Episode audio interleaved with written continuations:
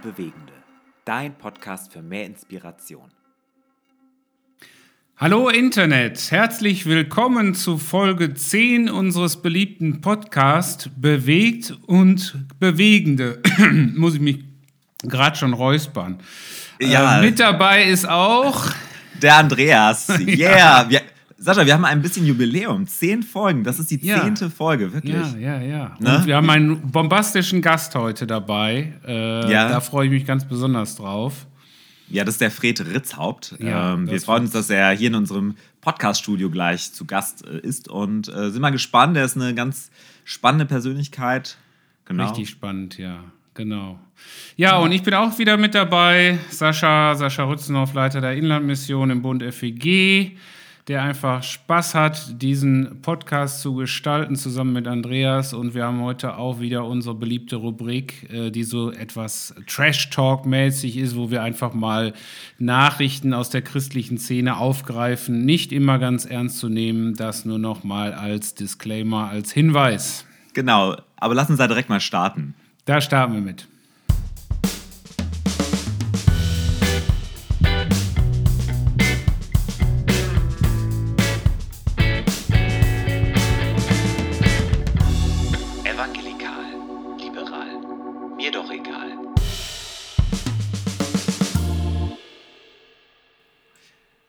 Ja, Sascha, kommen wir zur ersten Nachricht in unserer Rubrik. Ähm, also ich äh, muss echt gestehen, das ist mir schon ein bisschen, ja, ein bisschen peinlich schon. Ähm, Du wirkst schon so ein bisschen auch peinlich berührt. Äh, Ich meine, das Ja. passiert ja öfter bei dir. Du bist ja nicht so jemand, der so schmerzfrei ist an allen Punkten, was ich ja sehr sympathisch finde. Aber was hast du denn herausgefunden? Ja, also ich habe ich hab so eine Studie äh, gefunden bei meiner Recherche nach den neuesten News und da habe ich nämlich eine Studie aus den USA zweier Sozialforscher gelesen und äh, die muss ich hier einfach bringen. Die ist, also ich habe keine, gar keine andere Wahl. Jetzt spannst du uns äh, Hörerinnen und Hörer und mich auch, aber ganz schön auf die Folter. Ja, wo, wo, wie soll ich anfangen? Also ich sag mal so, die beiden Sozialforscher, Andrew Whitehead und Samuel Perry, zwei Sozialforscher, die haben mal geschaut, ob es irgendwie in den USA, äh, ähm, äh, die haben sich mal die Google äh, Suchbegriffe äh, angeguckt und geguckt, was für Leute leben dort. Ja, und dann haben sie eben ähm, festgestellt, dass es bestimmte Begriffe gibt, die bei Google gesucht werden und eine Konzentration von evangelikalen Christen an diesen bestimmten Orten.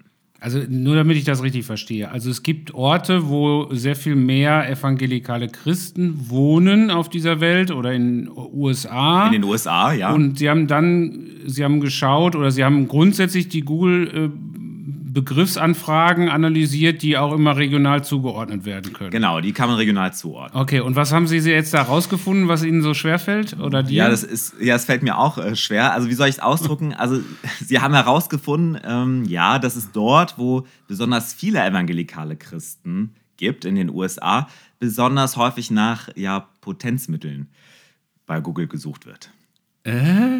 Potenzmittel?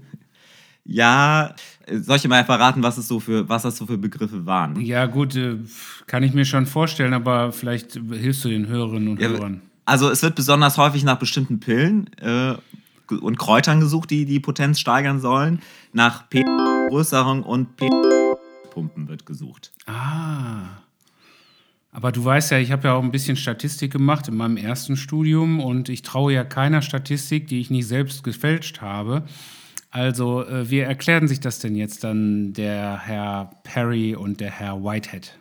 Ja, also erstmal muss man wirklich hier klarstellen, ähm, dass man jetzt nicht herausfinden kann, ob es jetzt die Frauen waren oder die Männer, die äh, danach gesucht haben. Und man weiß ja jetzt auch nicht, ob es jetzt wirklich individuell evangelikale Christen waren oder nicht. Man kann nur sagen, in äh, diesen Regionen, wo es halt wirklich viele evangelikale Christen gibt, wurden diese Anfragen gemacht. Und ähm, ja, sie sagen, okay, es kann sein, dass es halt äh, auf ein bestimmtes Männerbild äh, zurückzuführen ist, was dann in diesen christlichen Kreisen darüber hinaus in der Region anscheinend vorherrscht und sich auch in der allgemeinen Gesellschaft wiederfindet. Ja, okay, also eine direkte Korrelation gibt es nicht. Man könnte eine herstellen, Genau. ähm, aber es scheint ja auch, also du meinst also, dass der Mann besonders männlich, äh, besonders maskulin sein muss, der Versorger der Familie, der Nachkommensstifter, der starke Mann im Haus, sowas in der Art? Genau, genau. Und das, das scheint wirklich den Männern ein bisschen oder den Frauen oder je nachdem, das scheint ein bisschen Druck zu machen. Ja, und vielleicht so eine Diskrepanz zwischen Vorstellung und Realität kann, kann sich da auch ausdrücken. Und was lernen wir nun daraus? Ja, das, das ist eine gute Frage. Ich würde sagen, das lassen wir mal heute die Hörerinnen und Hörer für sich entscheiden und lassen diese Fragen mal offen. Ja, wir, man kann die uns auch, äh, die Nachreflexion auch schreiben. Äh, es gibt immer noch unsere bekannte E-Mail-Adresse. Ja, ähm, hallo at bewegt und bewegende.de Ja. kann man uns schreiben.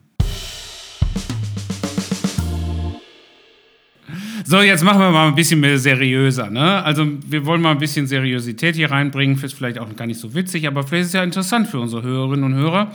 Also äh, die folgende Nachricht ist ein bisschen bodenständiger, was ich so mitbringe. Andreas, du bist auch, auch ein Fan von Bibel TV. Diesen, Nee. diesen, diesen christlichen Sender? Nein? Nein, muss, muss ich ehrlich gestehen, ich habe ja irgendwann mal im TV-Business gearbeitet und da war ich immer gezwungen, den ganzen Tag privates, Privatfernsehen zu schauen. Äh, und seitdem kann ich mir kein lineares TV mehr angucken. Okay, also du äh, bist gar kein Fernsehgucker, aber Bibel TV äh, ist dir ja ein Begriff, der ein so Begriff, 24 Stunden rund um die Uhr sendet, dieser, dieser Sender. Genau. Wa- Was bringen die denn da eigentlich so? Ja, du ver verpasst dann schon einiges, ne? Also das meine ich ganz ernst, ne? Also Bibellesen mit Ulrich Barzani, Club 700, Mission im Widerstand, Joyce Meyer, das Leben genießen, Talk im Dom, äh, Amish Grace. Also das meine ich äh, wirklich ernst. Äh, Da, da, da ist richtig was los. Völlig, völlig was los. Und Okay. äh, tatsächlich äh, konnte Bibel TV im vergangenen Jahr ein kräftiges Zuschauerwachstum bekommen. Also seitdem Aha. sie vor 20 Jahren begonnen haben, ist das schon enorm. Ich glaube einfach, Sascha, die, die Leute hatten im vergangenen Jahr wegen Corona einfach viel Zeit und die haben sich vielleicht auch hier und da mal einen Ersatz für den ausgefallenen Gottesdienst gesucht. Das kann ja sein. Ja, das einmal und natürlich die Fernsehsender haben insgesamt auch ein bisschen zugenommen, weil dadurch, dass die Leute einfach viel mehr zu Hause waren. In der Tat schauten aber bezogen auf Bibel TV jetzt äh, 2020 durchschnittlich fast 270.000 Zuschauerinnen und Zuschauer am Tag Bibel TV, was Okay. einem Plus von 14 Prozent gegenüber dem Vorjahr entspricht. Also, okay, auf der einen Seite ist es natürlich schön, äh, es ist auch eine große Zahl, aber ich bin ganz ehrlich, ähm, also so eine Katze im Internet kriegt schon mehr Millionen Klicks, würde ich mal behaupten.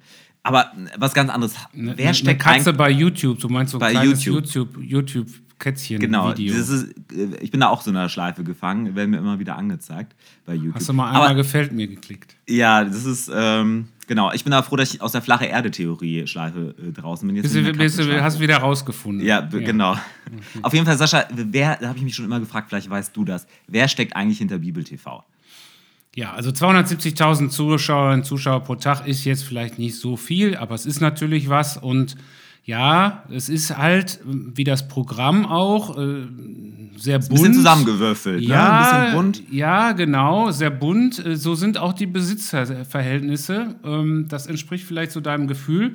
Okay. Mm, Also die Gesellschafterstruktur ist so heterogen. Man könnte es vielleicht auch als gelebte Fernsehökumene bezeichnen. Okay. Also die katholische Kirche und die evangelische Kirche sind mit jeweils 12,75 Prozent beteiligt. Aha, ah, okay. Und dann gibt es noch eine ganze Reihe von weiteren christlichen Vereinigungen dabei, teilweise auch ein bisschen doppelt so. Äh, also, um nur einige zu nennen, ähm, der SCM-Verlag, ja. also Stiftung christlicher Medien, Kennen ist mit ja. am Start. Die kennen wir. Aha. Dann die VEF, also die Vereinigung Evangelik, äh, evangelischer Freikirchen.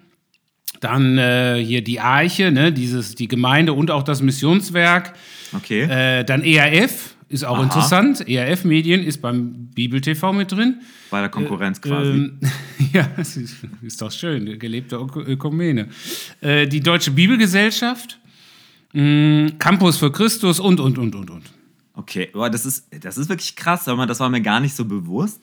Und eigentlich ist das ja total nett und wie du sagst, das ist so gelebte Fernsehökumene. Ähm, aber ich, ich habe noch eine Frage hier offen, nämlich äh, wofür eigentlich das Ganze? Also warum Bibel TV? Wofür? 270.000 Zuschauer pro Tag. Naja, wir lassen es einfach auch mal offen stehen und lassen die Hörerinnen und Hörer entscheiden. Hör mal, Sascha, das ist wirklich die Folge mit den offenen Fragen hier.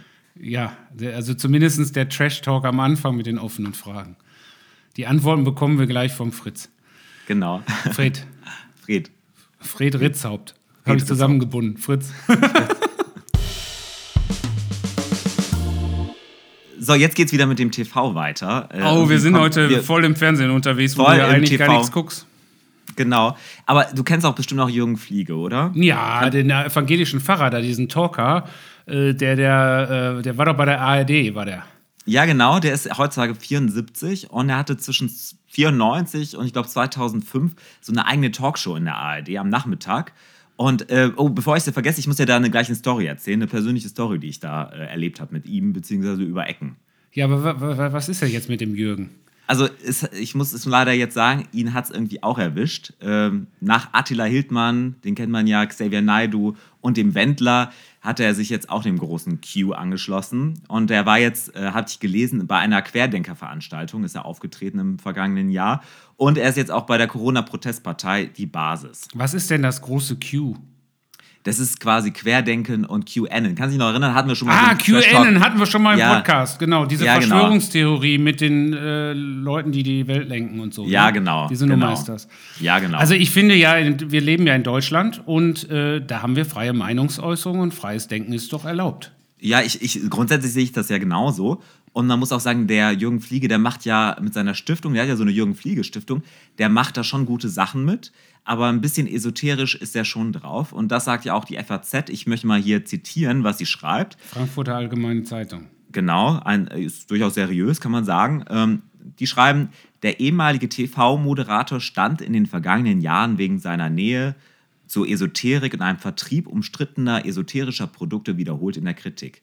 Im Jahr 2011 stellte Fliege den Verkauf einer sogenannten Fliegeessenz ein, die er angeblich persönlich durch Handauflegen und Beten heilende Kräfte verliehen habe. Die ehemalige Sektenbeauftragte des Landes Hamburg, Ursula Kaberta, warf Fliege vor, Esoterik-Scharlatane und deren Methoden und Produkte hoffähig zu machen und ihnen einen Anstrich von Seriosität zu verleihen. So die FAZ. Okay, das klingt schon recht esoterisch, äh, der Pfarrer. Aber äh, du wolltest mir ja eigentlich noch eine Story erzählen, oder? Ja, genau. Und so, so schließt sich der Kreis wieder. Das war ja, ich hatte ja erzählt, dass ich mal im TV-Business auch gearbeitet habe. Und da habe ich tatsächlich einen Kollegen gehabt, ähm, der, äh, ja, sein Vater ist durch und dank Jürgen Fliege ist er zum äh, Millionär geworden durch seine ARD-Talkshow damals. Also der Vater von deinem Kollegen ist zum Millionär durch Jürgen Fliege geworden. Jetzt, wie, wie das Ja, denn? genau. Also das hat er mir dann erzählt, äh, muss ich mir hier, den, das muss ich erzählen. Ich, ähm, also der, der Vater äh, hatte meines ehemaligen Arbeitskollegen, der hatte so eine Stahlpyramide für den Garten entwickelt. Und mit dieser wollte er eben kosmische Strahlen anzapfen. Und da sollte man sich irgendwie reinsetzen dann in diese äh, Pyramide und man würde dann geheilt werden. So. Und die durfte er eben, er war dann bei Jürgen Flieger irgendwann mal eingeladen und die durfte er dann mitbringen und hat sie dann, ähm, ja, der hat sie einfach mal mitgebracht. In die Talkshow und da durfte er dir dann vorführen, oder? Ja, genau. Und dann hat er irgendwie jemanden aus dem Publikum, durfte sich mal in diese Stahlpyramide reinsetzen und schwupps, angeblich wurde der geheilt. Wovon auch immer, weiß ich nicht. Und ab diesem Zeitpunkt äh, waren wirklich die Aus Auftragsbücher vom Vater einfach dicke gefüllt. Und äh, ja, und er hat bis heute ausgesorgt. Okay. Und auch das lassen wir mal hier offen stehen.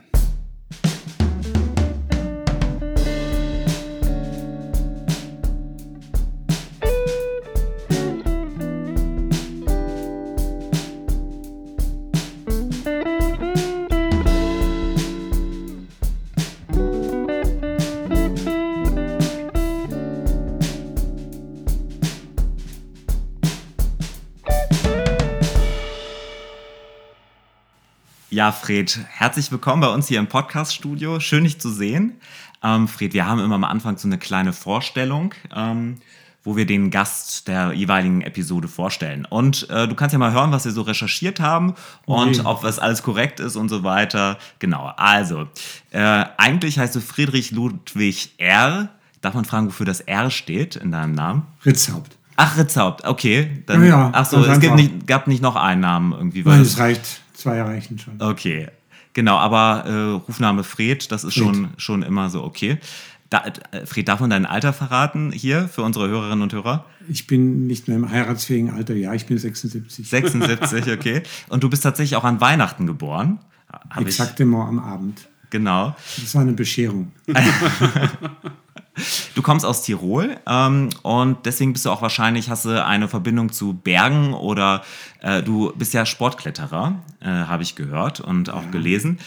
Dann bist du Theologe, zum Protestantismus konvertierter katholischer Jesuit und Priester, Charismatiker, freikirchlicher FEG-Pastor, Lektor, Autor, Bibelübersetzer, Dozent und so weiter. Ich darf eigentlich nicht zu viel verraten. Ähm, dann haben wir gelesen oder recherchiert, du bist mit Erika verheiratet, ihr habt vier Kinder. Und ja, Fred, möchtest du dem was hinzufügen? Haben wir irgendwas vergessen? Oder war was falsch? Nein, alle Kinder stimmen. Also vier Kinder. Ich bin noch in meinem hohen Alter bin ich ja noch mal Vater geworden. Das war unsere Pflegetochter, die wir dann adoptiert haben. Und siehe da, von da war ich ja dann ihr Vater. Und das hat, mir, hat mich auch biblisch sehr berührt, dass ich der Vater wurde. ja. Das haben wir, deswegen haben wir jetzt vier. Wir hatten nur drei Söhne, nicht? aber was heißt hier nur? Die sind alle zu Hause. So. Okay. Und wir haben eine Bombenstimmung, das muss ich auch dazu sagen. Äh, das ist Corona äh, ein positiver Abfall von diesen komischen Wie, Zeiten. wie, wie alt sind deine Kinder? Vom bis? 27, 25, 20, 23. Und Ah, dann ja. kommt die Sandra mit 20. Ah, ja. ah ja. Und du selber 76 dabei. Ja, Kinder halten jung, ne? das kannst du laut sagen. Sag mal, äh, äh, du- kletterst du immer noch? Ja, schon noch, aber nicht mehr die scharfen Sachen. Okay. Also die scharfen Sachen haben jetzt vorletztes Jahr einen Dämpfer bekommen und da haben wir eine Biwaknacht gehabt und bin dann beim Abstieg in der Nacht, nach der Nacht, wo ich also durfte ich nicht einschlafen, sonst falle ich runter. Saß auf so einem Felsplötzchen und jedenfalls habe ich eine Landung gemacht ins, ins Geröllfeld, komme ins, ins Rotieren und habe dann nur noch mich erinnert, halt dich Preis auseinander, egal wie weh es tut Oh um das zu bremsen. Und das war kurz vorm Ab. Das wäre der Abgang gewesen. Okay. nicht? Und von da habe ich gesagt, alter Knochen, jetzt reicht's. Okay. Jetzt gehen wir nur noch normal, also dritter, vierter Grad. Das, das kann man immer gehen. Das kann man auch noch wirklich, glaube ich, mit 80 gehen, hat der Lu- Luis Trenker auch gemacht. Und, und äh, bis zu welchem Grad, für die, die sich vielleicht auskennen von unseren Hörerinnen und Hörern, hast du geklettert? Ja, früher hat, damals gab es nur sechster Grad, also ober Ah. sechster Grad, das war dann so, das war schon die Grenze. Das war für uns dann schon auch ähm, heavy. Ja, und ja, mittlerweile gibt es äh, bis Darf, wohin? man- darf man gar nicht mehr, kann man sich nicht mal vorstellen. Ich bin voller Bewunderung für die Leute, die da jetzt Leute klettern mit, ja, bis, äh, es gibt jetzt schon elf. Ah, ja, okay. Aber das heißt, da musst du zum Beispiel jumpen, Ja, überhängend an irgendeinen kleinen Griff ja. und dann vielleicht mit zwei Fingern hängen bleiben und dann weiter. Sag ich, jo, da, jede Fliege würde runterfallen. Aber die, es gibt Menschen, die das klettern. Ne? Unglaublich. Ja, Ja, finde ich ja, auch ja. narrisch. Krass. Fred, wir haben ja gerade, ich habe ja ein bisschen versucht aufzuzählen ähm, und eins fällt auf, man kann dich irgendwie nicht in so eine Schublade packen, oder? Aber das wär, da wäre ich sogar glücklich drüber, wenn du das so schön formulierst. Ja, Okay. Und äh, nimm doch mal unsere Hörerinnen und Hörer mit, so am Anfang äh, in das Leben des, äh, ich sag mal, 20-jährigen Fred. Wie kamst du zu dem Entschluss, äh, vor fast 60 Jahren dann Priester und Jesuit zu werden? Und kannst du vielleicht kurz sagen, was, was, was ist ein Jesuit? Für Ja. unsere Hörerinnen und Hörer, die das vielleicht nicht alles einordnen können. gut, vielleicht jetzt für den Anfang.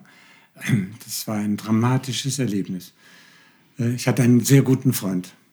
Und äh, ich war zur Zeit alleine zu Hause, weil meine Mutter war bei meinem Bruder, der ist in Amerika. Und ähm, dann stand ich am Bus, um nach Hause zu fahren. Und dann mein guter Freund kommt zu mir und sagt, was machst du eigentlich jetzt nach dem Abitur? Und dann habe ich gesagt, ja, ich gehe zur Bundeswehr. Hochgebirgszug, alles ist geregelt. Und dann habe gesagt, ja, hast du nicht überlegt, Priester zu werden? Dann ich gesagt, hä?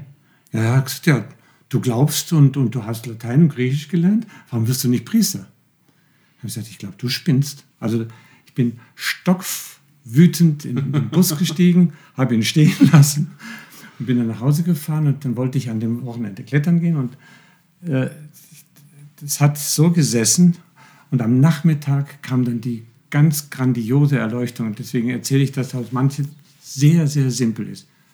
Was wäre es denn, wenn du es tätst? Okay. Was wäre, wenn du es tätst? Ne? Ja, und dann bin ich jetzt ins Priesterseminar und habe ich gemerkt, nein, nein, ich als allein, Alleiniger mit einer Haushälterin auf irgendeinem Dorf, das geht hundertprozentig schief.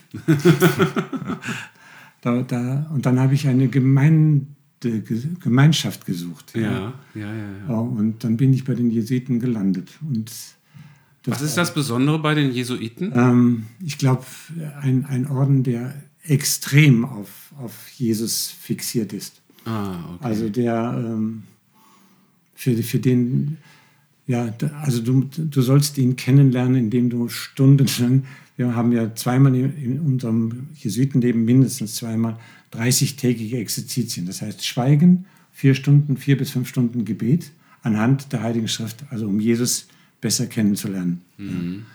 Und das macht was mit dir. Also beim ersten Mal fand ich es hochinteressant, habe alles mitgemacht. Beim zweiten Mal hat es mich in der zweiten Woche wirklich umgedreht. Und da hat es mich dann noch in die Richtung, ähm, du hast den Heiligen Geist vergessen. ah, ja. Das, kam, das, der, der kam bei mir überhaupt nicht vor. Von der Theologie her nicht und sonst wie. Ne? Und da bin ich dann in die charismatische Erneuerung hineingekommen. War das so dein Bekehrungserlebnis, Fred?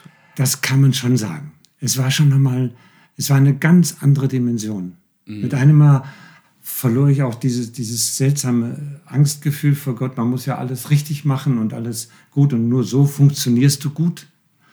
Dann ist er zufrieden und so nicht, dann ist er sauer. Ja. Und, und, das, und das macht alles, nur nicht, dass du dadurch Freude an Gott kriegst. Ja. Und durch die Erneuerung habe ich dann, durch die charismatische Erneuerung habe ich dann erlebt, dass man wirklich sich über Gott freuen kann, über, über diese Berufung, die Gott jedem Menschen schenkt, in seiner Nähe zu sein. Also jetzt nicht zu irgendeinem Orden zu oder sonst was zu gehören, nicht, sondern ähm, ja, äh, er, er, er liebt uns einfach und, und, und das muss irgendwann mal aus dem Kopf ein paar Zent, Handbreiten weiter runterrutschen. Ne?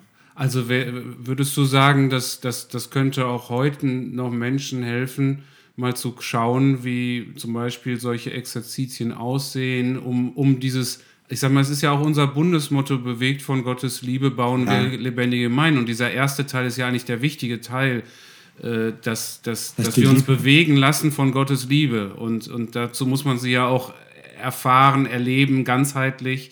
Und äh, da sind vielleicht solche Exerzitien, die, die wir gar nicht kennen als FEG. Wir sind ja, sehr Ja. verkopft, äh, würde ich manchmal, wirkt das manchmal zumindest auf mich so. Ähm, hat auch Vorteile, aber äh, das, das wäre schon mal eine Dimension, die uns vielleicht auch gut tun würde. Oder würdest du das? Würde ich schon bestätigen, nur ähm, ich war ja überhaupt nicht drauf gefasst. Ja, ja, ja. Ich habe mitten in der zweiten Woche, also in der zweiten Woche war das, ähm, habe ich äh, mit einem, ich, ich konnte, ich konnte überhaupt nicht mehr äh, an den Heiligen Geist denken, ohne dass es mich geschüttelt hat, mehr Ja. oder weniger. Also ich bin rumgelaufen, nicht? Und der, der alte ähm, Pater, der mich begleitet hat, ein wunderbarer Mensch war das, äh, immer an seiner Pfeife. so. Wenn ich zu ihm kam, hat er jeden Tag Gespräch, damit du nicht irgendwo absch abschraubst. Ne? Ah, ja, ja. Äh, der hat dann gesagt, Fred, wenn es echt ist, also war ein Schweizer, ne? wenn es echt ist, dann wirst du merken, was sich in deinem Leben verändert. Boing! Es hat sich so viel verändert, Ja. dass ich mit einem Mal gesagt habe, ey, und wenn man das unter Bekehrung versteht, dann war das eine. Ja, ja, okay. Dann war das eine. Nicht eine Bekehrung so, oh, ich muss von meinem sündigen Leben, ich habe halbwegs anständig vorher schon gelebt. Ja, Aber ja. ich hatte, das hatte ich nicht, die Beziehung zu, zu, die, zu diesem Gott, diese, diese absolute Nähe. Ja, ja, ja, ja. Okay. Die kannst du nicht machen.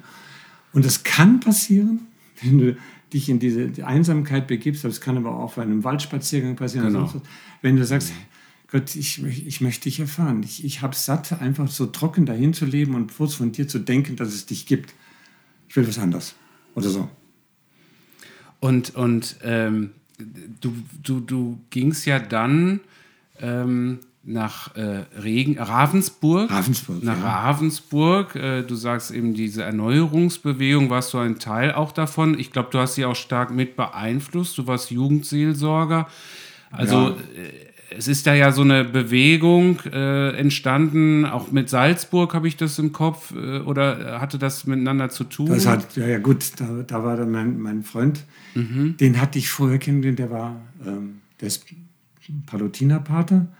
Und zu, in seinem Gottesdienst bin ich immer gegangen, weil ich hatte eine Bergsteigerpartnerin, 20 Jahre älter als ich, aber eine sagenhafte Frau, die Alpinistin eigentlich Ja. von, von, von Österreich, Helma Schimke. Und mit ihrer Mutter bin ich immer am Sonntag in dessen Gottesdienst gegangen. Ah, okay. Und ich habe da drin gesessen und habe jedes Mal mit den Tränen gekämpft. Ich habe immer gedacht, was hat der, was ich nicht habe? Der predigte, der predigte so dermaßen und ja, wir haben heute noch Beziehung. Also das, das, der war bereits in der Erneuerung drin. Ja. Und, und er hat einfach eine Art gehabt zu predigen. Ich habe gesagt, du bist jetzt matschig, was ist denn mit dir los? Ich war mitten im Studium eigentlich. Ne? Ach, da, da noch im Studium, ja. da war ich noch mitten im Studium, ja. Und äh, es hat dann mal drei Monate da mein, mein, mein sozusagen meine Diplomarbeit geschrieben, also Magisterarbeit, und habe da in dem Haus gewohnt mit der Helma zusammen. Und zwischendrin sind wir dann immer klettern gegangen. Und es war also eine gute Mischung. Aber äh, dann diesen Mann zu erleben, nicht? und dann hatte ich tausend Fragezeichen. Der hat was, was ich, das kenne ich nicht. Das ist was Neues, ja. Und was ist dann in Ravensburg passiert? Kannst du das kurz schildern? Du hast ja stark mit Jugend, jungen Leuten gearbeitet, richtig? Ja. Ja, ich, ich kann sagen, wie es passiert ist. Ich hatte dann gewusst, wenn ich jetzt nochmal Jugendarbeit betreibe, ich hatte, war ja schon drei Jahre lang Jugendseelsorger in Hof an der Saale. Und wie ich dann, äh, wie es mich so umgekrempelt hat, dann habe ich gewusst, wenn ich jetzt Jugendarbeit mache, werde ich anders machen. Ich möchte, äh, dass die Jugendlichen in, diese, in dieses Verhältnis zu Gott reinkommen. Dann bin ich dahin und habe gesagt, ich brauche jetzt einen Gebetskreis. Dann habe ich Exerzitien gegeben, Ja. kleine so für, für Jugendliche und Einkehrtage nannte man das damals dann. Und dann habe ich die, die motiviertesten da rausgenommen, habe den ersten Gebetskreis gegründet. Der war nach drei Monaten am Ende. Dann habe ich einen zweiten, dann habe ich wirklich ausgewählt ganz gute Leute und habe äh, Modell gebetet und Filme gezeigt und alles das von, von dem, was Erneuerung war. Der hat ein halbes Jahr gebraucht, dann war er. Dann waren die Leute weg, haben sich freundlich und liebevoll verabschiedet. Alles okay, aber es war nichts da. Und dann erst habe ich begriffen, du machst ja genau noch so wie früher alles selber. Ja.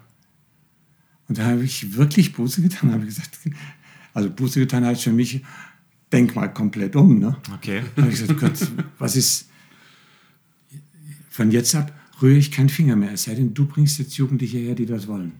Ja. Und die kamen. Und das war der Aufbruch von Ravensburg. Ich habe nur daneben gestanden.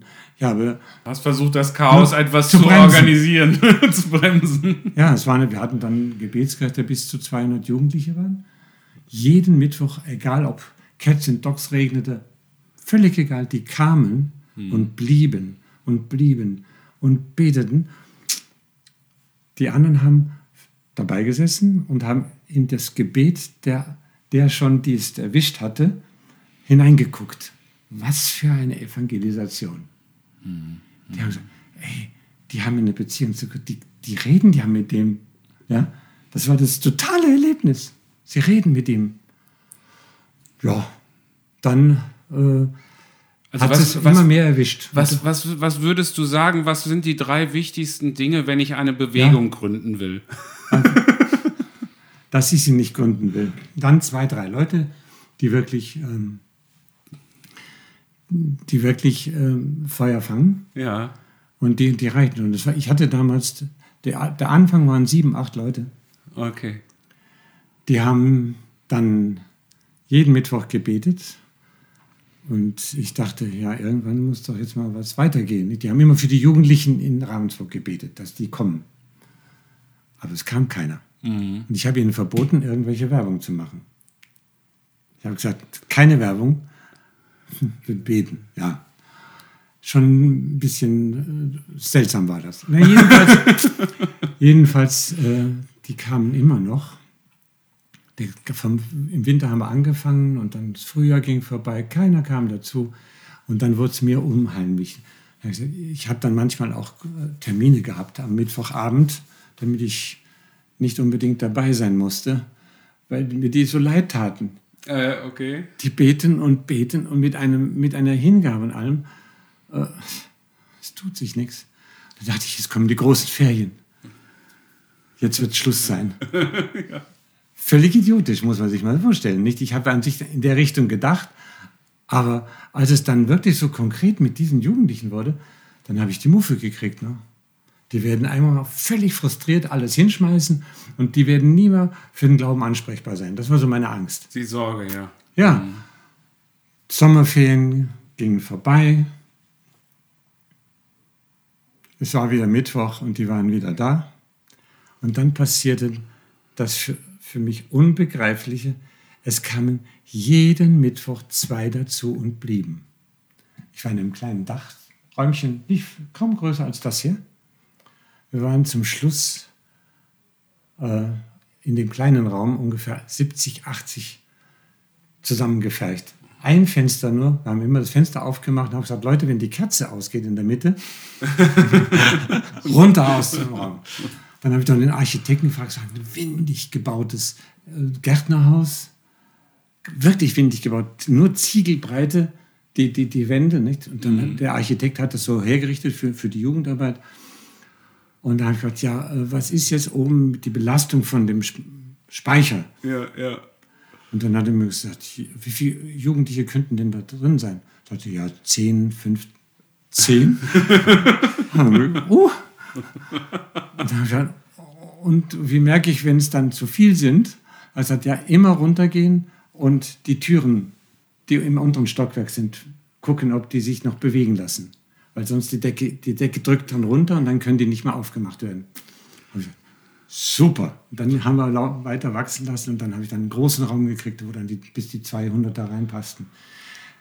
Nochmal, ich stand daneben, ich habe zugeguckt, die haben Liederchen gesungen, äh, die, die, würde heute keiner mehr im Lobpreis singen, aber es, das war so. Das Wie haben, sag ich mal, deine, das Bistum oder deine Vorgesetzten reagiert? Weil das ja noch weitergegangen, da ist ja einiges noch entstanden. Wurde das eher positiv aufgefasst oder war da Sorge? Ähm, ich möchte jetzt nicht, äh, nicht sagen, was nachher rausgeschnitten werden muss. Ich kann nur so viel sagen, dass zumindest ähm, das, das Nichtverstehen. Mhm. Überall ging die Jugendarbeit bergab. Ich war ja noch zuständig für den Ober Bezirk Oberschwaben, für die äh, sogenannte, nennt sich katholisch, äh, katholisch studierende Jugend. Äh, das hat dann mit einem Eklat geendet. Ich bin, äh, habe die mal eingeladen. Da hatten wir am Bodensee ein Treffen in einem in einer äh, Jugendherberge und ich wusste, dass ungefähr 500 Meter weiter die Torchbearers ein Zentrum hatten. Da war ich schon mal. Das waren alles Leute, die jungen, jungen Menschen, die, die mit Jesus schon was erlebt hatten. Nicht?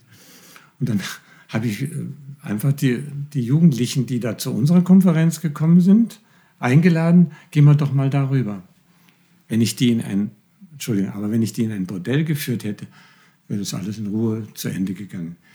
Dass ich das gemacht habe, das war der letzte Abend, da haben sie mich äh, stehen lassen und sofort abgesetzt von meinem Posten. Oh. Ah, okay. ja, ja. Und das ging dann zum Teil dann an die Diözese und ein, ein Domkapitel hat ein bisschen sehr viel Schwierigkeiten mit mir gehabt, hat mich immer wieder zitiert, ich musste immer wieder nach Rottenburg fahren und so. Das waren so Zeiten, wo ich gemerkt habe, aber der Bischof stand zu mir. Ah, okay. Der hat irgendwo kapiert, da, da läuft was, was, was man nicht bremsen sollte. Und so ist es dann auch gegangen. Der Orden hat es auch nicht so ganz verstanden, aber in dem Orden gab es halt ein paar Jesuiten, die das äh, selber erfahren hatten und, und gewusst haben, jo, ja. man geht bloß weiter. Ne? Weil eure, eure Gemeinschaft, die hat ja noch weiterhin Bestand. Also ich glaube, so jemand wie Albert Frei, der ist bekannt auch in unseren freikirchlichen, sag ich mal, singen wir ja einige Lieder. Ähm, ja. Also es hat nach wie vor Bestand, diese Laiengemeinschaft. Die, die, die ist jetzt gewachsen, sind über 350 Mitglieder. Mhm. Und die haben jedes Jahr so ein, so ein Retreat fünf Tage ziehen die sich zurück. Jetzt ist es ähm, das Schwäbisch Gmünd, das Schönblick. Ja, Schönblick. Mhm. Das, ist ein, der, das ist der einzige Ding, wo es momentan noch sowas gemacht werden kann. Nicht? da treffen sie sich und richten sich neu aus. Es gibt jetzt überall Gruppen, so in, in Deutschland. Aber das hat sich alles später entwickelt.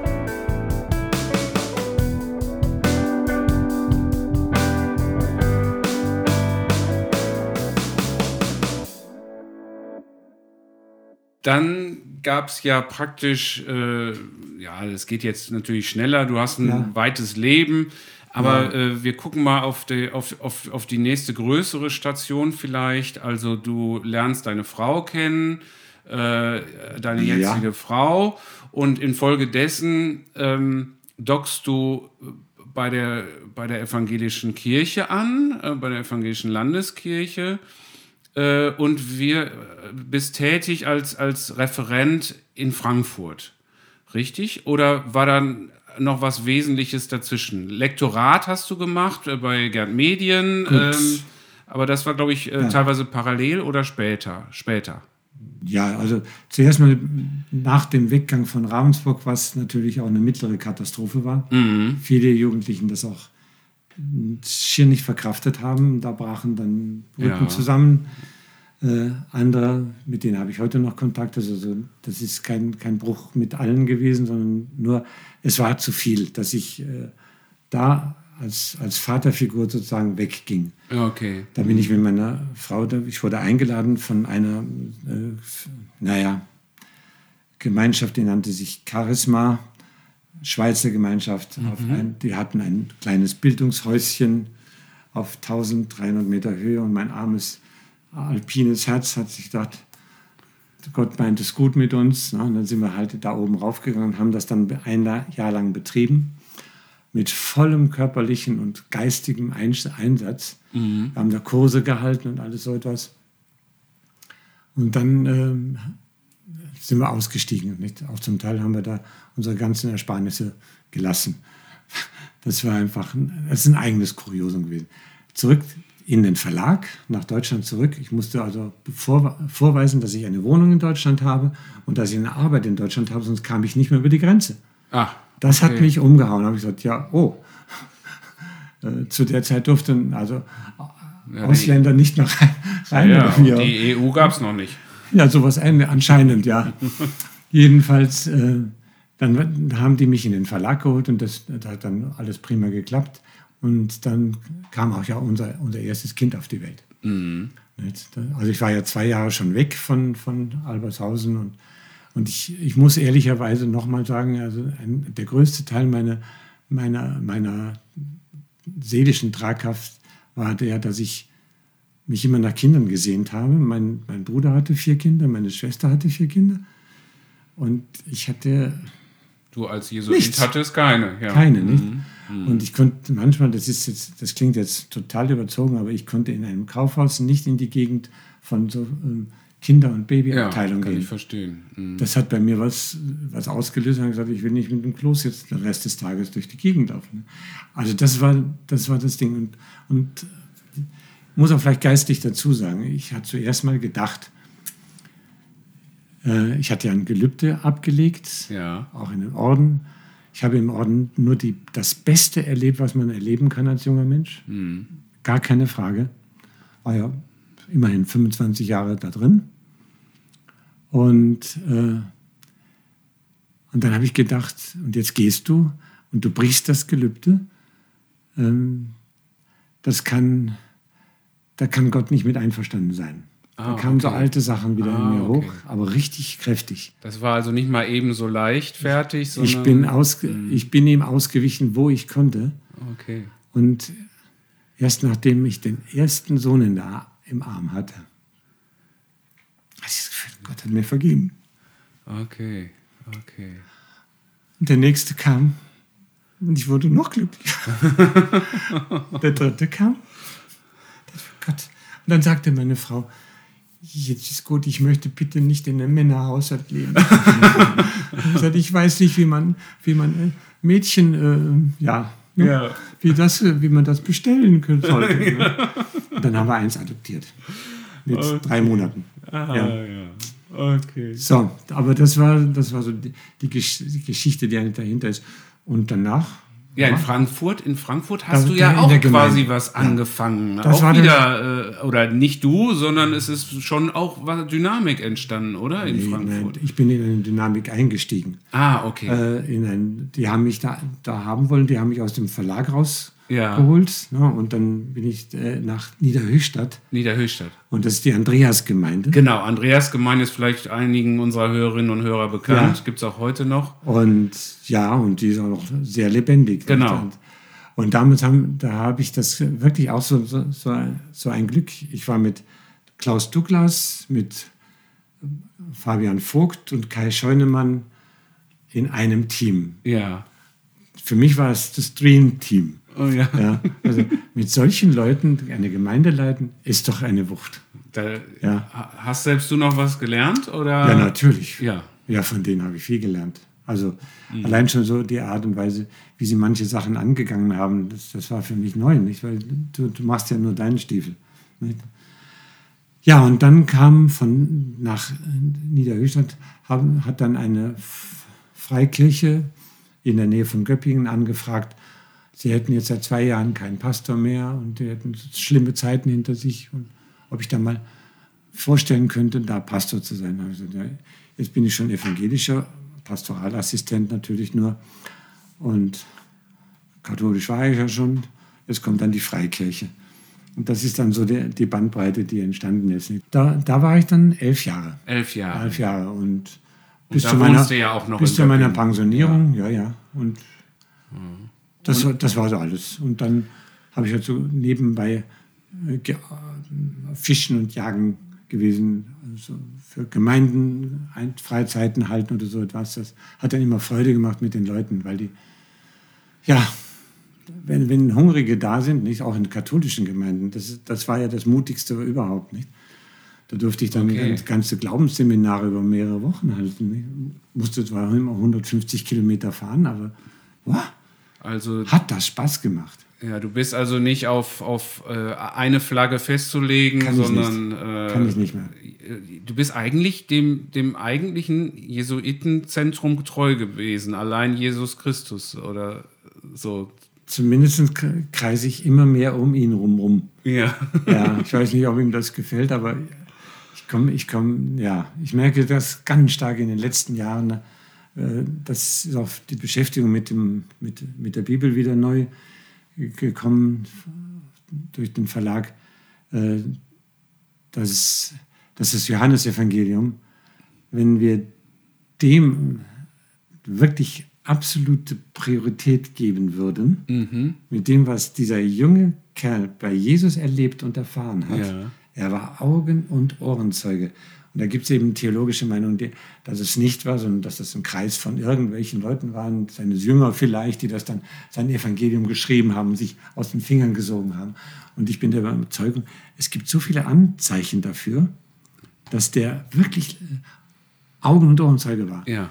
Und da gibt es ein paar Aussagen und die sind für mich ausschlaggebend, total.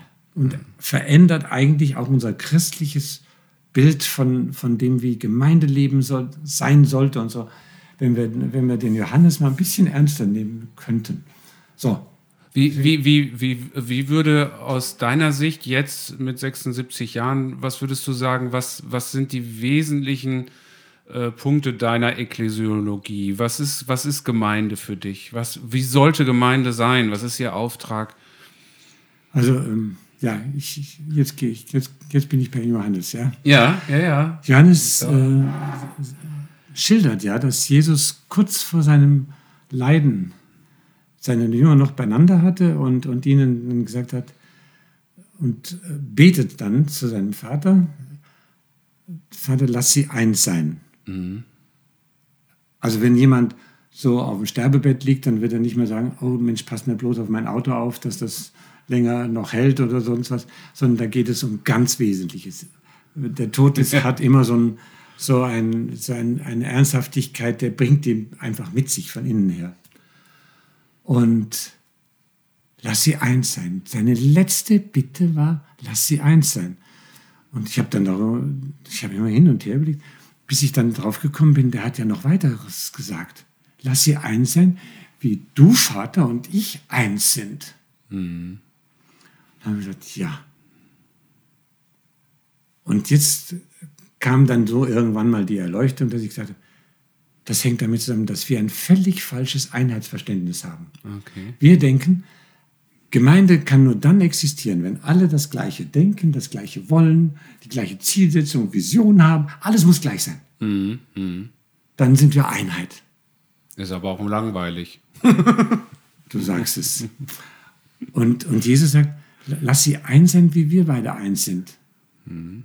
Das heißt, mit dieser, mit dieser Wahnsinns Erbarmen, Liebe und Geduld, mit der Vater, Sohn und Heiliger Geist mit uns umgehen, ja. wenn Menschen davon ergriffen sind, dann bilden sie eine Gemeinschaft, die diese Einheit lebt. Die können sehr unterschiedlich sein. Mhm. Mhm. Das versuchen wir auch als Bund eigentlich. Recht, genau das. Diese Spannungen auszuhalten. Und deswegen bin ich von FEG so begeistert. Das tut mir leid. Nein, weil das wirklich bis in die Dokumente hinein, hey, Leute, natürlich kann man es so sehen und natürlich gibt es da auch echte Gründe dafür und trotzdem kann ich doch noch den anderen leben lassen, mhm. neben mir. Mhm. Mhm. Wenn die Hauptsache die Hauptsache ist. Richtig. Genau das. Eigentlich ist es sehr simpel. Ja, okay. Ja, nee, ich, ich erlebe das ja gerade, ich bin ein bisschen so im Kontakt mit Matthias äh, Fallert, also ja, Matthias Fallert, Pastor in Wetzlar, Wetzlar ja. äh, auch aus dem katholischen Hintergrund. Ja. Aus dem, ja, genau. Und er sagt auch, hey, aneinander stehen lassen. Er hat jetzt, die Predigt, die ich jetzt gehört habe, hat mich fasziniert, weil er hat gesagt, hey, der, der redet genau das. Er hat die Dreifaltigkeit genommen und gesagt, wir sind Beziehung, auf Beziehung angewiesen. Wir kommen in diese Dreifaltigkeit, da gehören wir hinein, mhm. mit hinein. Und deswegen haben wir auch anders miteinander umzugehen, auch wenn wir noch so unterschiedlich sind. Ja, ich sag mal, das ist ja eine, eine ja. Herausforderung in der Gesellschaft. Das sehen wir ja in der ja. Gesellschaft, dass unsere deutsche Gesellschaft auch ja. fragmentierter ist. Und, äh, und, und polarisierter bis ja, zum geht nicht mehr. Ne? Vor 30 Jahren haben alle irgendwie noch die gleiche Musik gehört. Das ist alles das äh, zerfasert. Nein. Und äh, das haben wir natürlich auch in unseren Gemeinden und in unserem Bund. Und wie können wir dem begegnen? Gibt es da die. Antworten nicht in der Schrift auch drauf, äh, dass äh, bei sehr unterschiedlichen Positionen natürlich. Ich äh, und ich sag mal, Toleranz heißt ja nicht eine Egalhaltung, sondern heißt ja, äh, ich, ich höre hin und, und, äh, und gehe in den Diskurs. Und ich kann, kann auch wirklich mit diskutieren, natürlich. Ja, ja, ja. Also wenn, wenn ich mit einem, sag mal, Verschwörungstheoretiker zu tun habe, da werde ich nicht den Mund halten. Ja, okay. Weil da, da, da, bricht so viel zusammen, auch an, an Verhältnis zur, zur der Regierung. Natürlich da läuft da vieles schief, aber na und? Also ich erlebe dich ja total offen. Ähm, äh, also das, du bist mir da ein Vorbild einfach. Ähm, ich wünsche mir, dass ich ähm, auch in fortgeschrittenem Alter und jetzt auch ähm, jemand bin, der offen auf neue Entwicklungen einfach auch zugeht oder Anfragen prüft oder so. Du bist dann in Schalksmühle Pastor gewesen, glaube ich, auch eine wichtige Zeit. Und äh, wir hatten sogar auch äh, mal ein Projekt vor, da bist du auch erstmal offen ja. drauf zugegangen. Ja, aber erstmal in, die, ja, in die geöffneten Türen rennen und zu gucken, hat der Herr da was vorbereitet? Also ich kann es ja kurz zusammenfassen. Wir haben dann ein gemeinsames Projekt geplant, ein Gemeindegründungsprojekt haben auch theoretisch alles gut geplant, äh, aber als es dann losgehen wollte, haben wir beide zusammen gemerkt, Moment mal, was passiert eigentlich, wenn wir jetzt in der Stadt anfangen, mit dir eine Gemeindegründung zu machen als Rentner? Äh, da passiert Folgendes, dass äh, vielleicht dadurch, dass dein Name bekannt ist, du ja. sehr, äh, äh, also die Leute, die Menschen, die ich kenne und, und, und auch schätzen, dass dann das passiert, dass zu sehr Transfer entsteht, zu sehr die Menschen dich, sich dir anschließen oder äh, dem ja. Projekt natürlich, äh, äh, nicht dir direkt, aber dem Projekt und dann andere mhm. Gemeinden, die vor Ort schon sind, so stark äh, vielleicht in Mitleidenschaft äh, gezogen werden, weil die Initiativen natürlich gehen. Und dann mhm. haben wir gesagt, wir hören es auf Äh, also, ne, ihr habt es empfunden, ich habe es Also nachvollziehen Für können. mich war es aber schwer. ja. Das gebe ich Für dich, ach, war es schwer. Okay. Oh ja, oh Ja, ja, ja. Weil ich auch mit den Leuten, mit denen ich zusammen war, wir haben ja über ein halbes Jahr uns immer jede Woche getroffen und gebetet. Genau, und, ihr hattet ja schon ein Und Team. da war schon wirklich äh, was da nicht und wir haben trotzdem gemerkt, es ist, es ist einfach nicht dran. Da ist gerade in dem Moment ist die, ähm, die biblische Gemeinde in Stuttgart ja, explodiert. Also ja. Gospelforum. auseinander, mhm. das Gospelforum auseinandergegangen. Nicht? Und, und haben gesagt, nee, nee wir, wir machen ja das, genau das, das gleiche in Grün. Mhm. Ja, Okay. eine neue, wahrscheinlich auch für viele Leute attraktive Ge- Gemeinde. Also FEG, FEG ist attraktiv, weil sie ein, eine Lücke füllt, die, die, an die die normalen Freikirchen nicht so ohne weiteres hin können, aber in die die, die Großkirchen bei überhaupt nicht hinkommen. Und da, ist, da könnte die FEG sein und das muss auch noch irgendwann in der Stadt passieren. Aber erst wenn Gott das grüne Licht dafür gibt. Ja, oder vielleicht mit jemand Momentan, anders, mit der dann. jemand- Mit nicht, jemandem, der, der fremd ist. Genau, der nicht diese Den kann ich ja Bekanntheit dann- hat in der Stadt. Ja. auch unterstützen, so gut wie ich nur kann. Nicht? Ja. Das ist klar. ja. Ich bin jetzt momentan ein bisschen mit den Baptisten zusammen und predige da jedes regelmäßig und, Ah, ja. äh, und eine kleine Gemeinde, die, die, ist, die ist einfach toll. Rührend, wie die, wie die kämpfen und, und, und, und überleben. Nicht? Und Aber du, äh, du hast ja auch ein diakonisches Projekt äh, dort äh, in Göppingen gestartet. das war, das vor ein paar war, Jahren, ah, ne? da war ich, nein, da war ich einer, der, der in die allerersten Anfänge eingestiegen ist. Ah, okay. Ja, das war äh, Heaven Underground. Ja, Heaven Underground. Und, und das existiert immer noch. Wir Ja. haben aber jetzt nur keinen Normalbetrieb mehr. Ja, jetzt im Moment durch, äh, Ja, während durch, Corona. durch Corona. Ja, ja. Und nur, nur noch, dass, dass wir verteilen, also Lebensmittel verteilen, dann kommen wir zusammen. Aber die Leute, das ist ein Stück ihrer Heimat geworden. Nicht?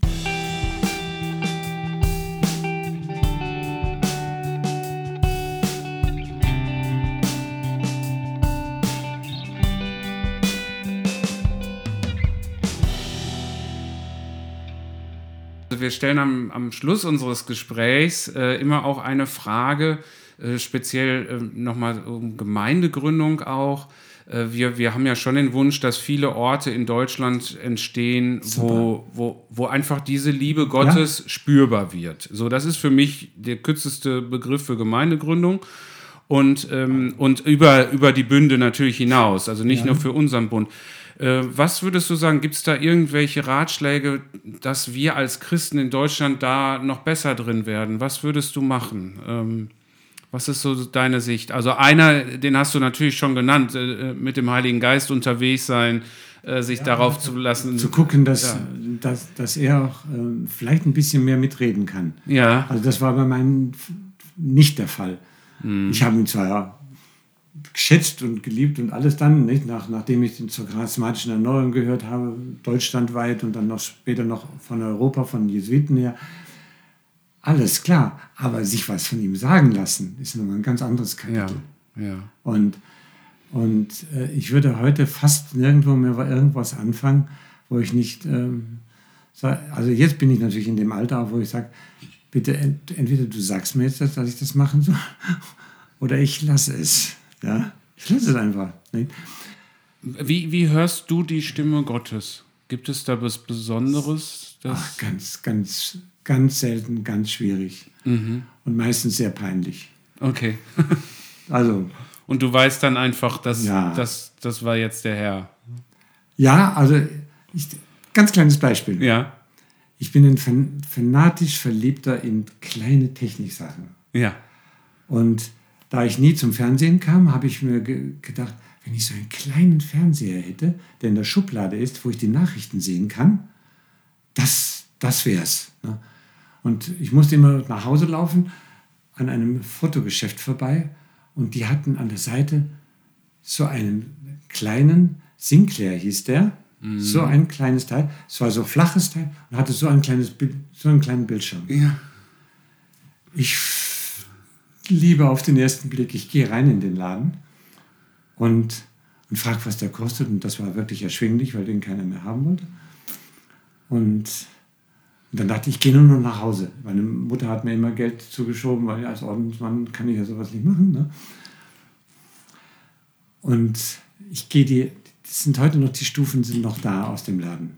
Ich gehe die zwei Stufen runter und dann heißt es ganz, hast du eigentlich schon mit mir gesprochen? Ganz freundlich. Hast du eigentlich schon mit mir gesprochen? Also, ey, du brauchst gar nichts mehr sagen. Ich weiß Bescheid. Zack. Das Verrückte ist, ich habe dann den nicht gekauft, sondern habe, ich glaube, einen Monat später von einem sehr betuchten äh, Mitglied, ich habe ja mal irgendwo, glaube ich, die Geschichte, hat der mir so einen kleinen Farbfernseher geschenkt von der Größe. Ach, so ein Mini, ja. So ein Mini-Ding. Damals natürlich grob pixelt. Also so, so 6 mal 6 cm oder Ja, 10 cm ja, ja, für unsere mit äh, Zuhörerinnen und und Zuhörer. Und äh, ich habe das nicht fassen können. Nicht? Ja, gut. Also von, da, von daher hören, ähm, wenn man wirklich ein bisschen so versucht, mit, mit Jesus in den Tag hineinzukommen, für mich ist es ganz wichtig, dass ich bestimmte Dinge äh, von ihm nochmal gesagt kriege. Auch lese ich das oft. Oder wenn ich dann, also der Bibeltext oder sonst irgendwas. Ähm, es sind keine außergewöhnlichen Erfahrungen. Ganz, Ja. ganz selten. Aber ich merke dann, hey, äh, es drückt dich immer mehr in die Richtung. Okay. Ich weiß nicht wie, nicht? Also, so habe ich jetzt im, im, im Frühling habe ich, habe ich wirklich das Gefühl gehabt, jetzt muss ich das nochmal niederschreiben.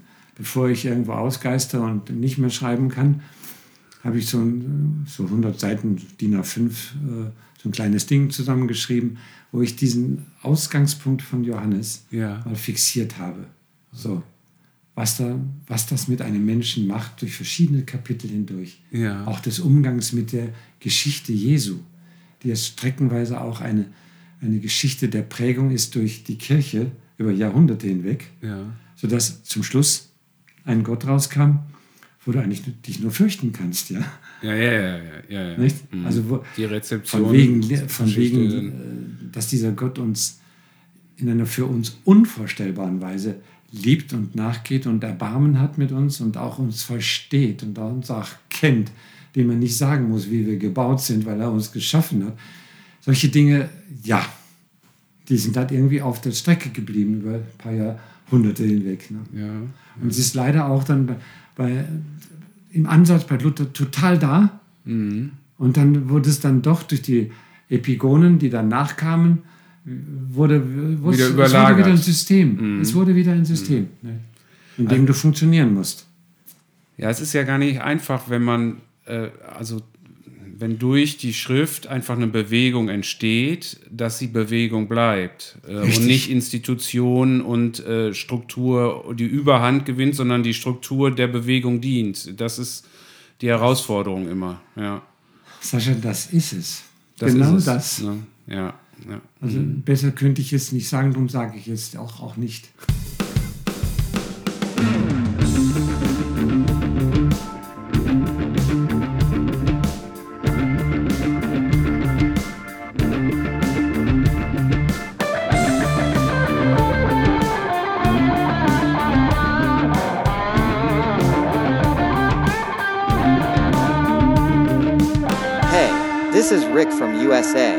I proudly present the Spotify playlist for Moved and Movers.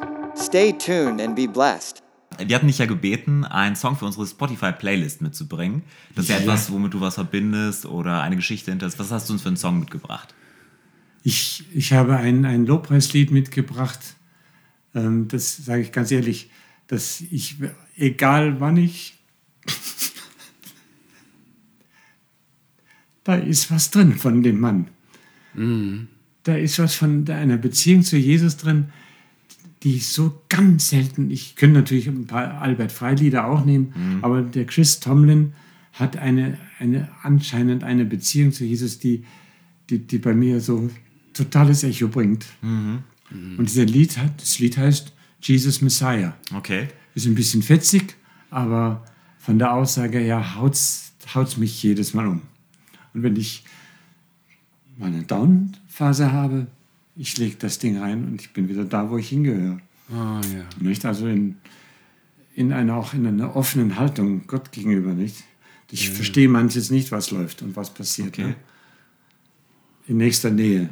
Ja, ja. Da kapiere ich manchmal nicht. Das Leid weiß um ich einen herum, ja. ja, Ich weiß nicht, was ich, wie ich damit umgehen soll. Nicht? Und wenn ich dann das, zack, das ist so mein Ding. Es gibt, es gibt Lieder, wo, wo du sagst, das ist Gelaber. Das mir, meiner, mich in hoch, hoch, hoch fünf. Ja, also Anbetungslieder, die an sich Jesus meinen sollten, aber meinen mich. Ja, ja. So, sowas bringt mich zum Brechen, gebe ich zu. Okay. Da kann ich nicht mehr mit. Nicht? Und dann gibt es wieder äh, Lieder, wo ich sage, wow, zentral, zentral, da, wo, wo, ja, das bringt dich direkt unmittelbar vor Gott. Ah ja, Ja. schön. Und das ist eine der Chancen von Lobpreis. Ja, ja, ja, ja. Also nicht da, äh, auch so viele Lieder, ja, Gott ist ja so schön, ähm, äh, da, da, ich war ja ein Sünder und jetzt, jetzt geht es mal wieder besser durch dich. Und, Hallo, ja, das ist ja schön, freue mich für dich. Ne? Aber die ganze Gemeinde, wenn das singen muss, meine Güte. Leute, die schon längst äh, in, in, wirklich in Dankbarkeit und Freude mit ihrem Herrn leben, nicht? Dann, dann singen die Lieder von, von, von anfänglich, die man nach der Bekehrung singt. Ja, so. ja, ja, ja, ja, ja. Deswegen liebe ich Lobpreislieder. Und da gibt es schon gut. Du liebst Lobpreislieder, aber ermutigst auch dazu, sich den Text nochmal anzugucken. Ja, Okay. das super. Genau. Andreas. Ja, den packen wir auf die Liste. Äh, Ich glaube, das ist nochmal eine Motivation, vielleicht unsere Spotify-Playlist zu abonnieren. Sascha, was hast du uns denn mitgebracht? Ja, ich habe was ganz äh, Profanes mitgebracht. Das haben wir ja auch ganz bewusst immer. Wir sind ja auch aufgefordert, in die Gesellschaft zu gucken. Und äh, wenn man mal äh, mitkriegen will, wie so ein Topstar ähm, auch äh, eine Tournee erlebt, zusammen mit seinen Kindern, äh, ist es eine kleine Empfehlung von mir, äh, von über Pink ähm, einfach äh, das mal zu schauen äh, auf äh, Prime, wer Prime hat, äh, kann sich eine schöne Reportage anschauen, wie sie das mit ihren Kindern erlebt. Und Willow Sagehart, also ihre Tochter, äh, die ist jetzt zehn, glaube ich, äh, die singt ein Lied halt auch mit äh, und das heißt Cover Me in Sunshine. Da habe Okay. ich mir den Text gar nicht an, angeguckt genau, aber ich finde es einfach nett und im Moment haben wir jetzt so diese sonnige Zeit und äh, Ja, gerade wenn in Schein- ja, und wenn die, wenn die Kurze dann da mit dabei singt, Ah. so das süße, das tut mir einfach gerade gut und äh, gefiel mir. Und wie gesagt, ich wollte den Hinweis auf diese Reportage geben, die ich äh, ganz interessant fand, weil es so eine andere Welt ist, die ich gar nicht so kenne. Okay. Aber du hast, hast du Pink. Pink, aber Pink. nicht, aber nicht, nicht Pink Floyd. Nee, nee, nee, nee, nicht Pink Floyd, sondern Also, Pink das ist auch, mich schon, jetzt gewundert. ist auch schon 41 und, ähm, und, und äh, gibt es schon lange, gehört irgendwie so zum, zum Pop-Business dazu. Als wir noch jung waren, Sascha, da haben wir drauf getanzt. Ja, ich, äh, ich bin ja ein bisschen älter wie du. Äh, aber das, das, das, das Besondere bei Pink ist, ist äh, vielleicht für dich als Kletterer auch, äh, dass sie, ähm, das Markenzeichen ist, sie war früher Turnerin und hat das versucht auch rüberzubringen in ihre Shows. Das heißt, sie ist die, die am meisten am Reck turnt, an, äh, die sich über die ganze Halle äh, ziehen lässt, an, an, an Ringen und, und so weiter und dann noch Echt? singt und, also sie sagt, sie kann kopfüber besser singen wie gerade. Bei der drücken die Lungenflügel. Ja, ja. Im Blasebalg. Ach nee, ist Ja. das das? Ja, ja. Da muss ich mich drum kümmern. Ja, Das interessiert mich. Andreas. Ich habe auch einen Song mitgebracht, der ist relativ frisch. Das ist äh, Last Train Home von John Mayer. Ich weiß nicht, ob ihr den kennt. Das ist ein äh, Gitarrist und Songwriter und der ist ein bisschen 80, 90, kann man sagen, so. Und textlich ist mir aufgefallen, der ist eigentlich die englische Version, es fährt ein Zug nach nirgendwo. Kennt ihr den noch von Thomas Anders? Es fährt ein Zug nach nirgend... Kennt, kennt ihr das? Nee? Das war so in den, in den 80er Jahren. Doch, doch, ich, also Schlager. Ja, genau, Schlager. Ja, ja, es ist genau. quasi, quasi ein, äh, der, die englische Transkription von Es fährt ein Zug nach nirgendwo. John Mayer, Last Train Home. Und das fandst du witzig. Ja, nee, fand ich total super. Also, ganz toller Gitarrist, John Mayer kann ich nur empfehlen. Ja, Fred, Das ich, ist toll.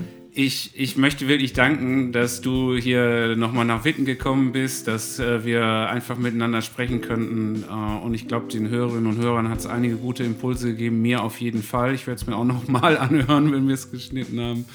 Also danke, dass du hier warst. Ja, und sag Bescheid, wenn äh, dein Buch raus ist über äh, die Entwicklung aus dem Johannesevangelium ja. heraus. Das würde mich schon nochmal interessieren.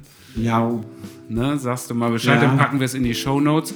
Genau. Und äh, ja, ja äh, wir haben äh, äh, einfach noch Tschüss zu sagen genau. unseren Hörerinnen und Hörern. Schön, dass ihr dabei wart. Bleibt ja. bewegt. Auf Wiedersehen. Wiedersehen. Tschüss. Tschüss. Danke.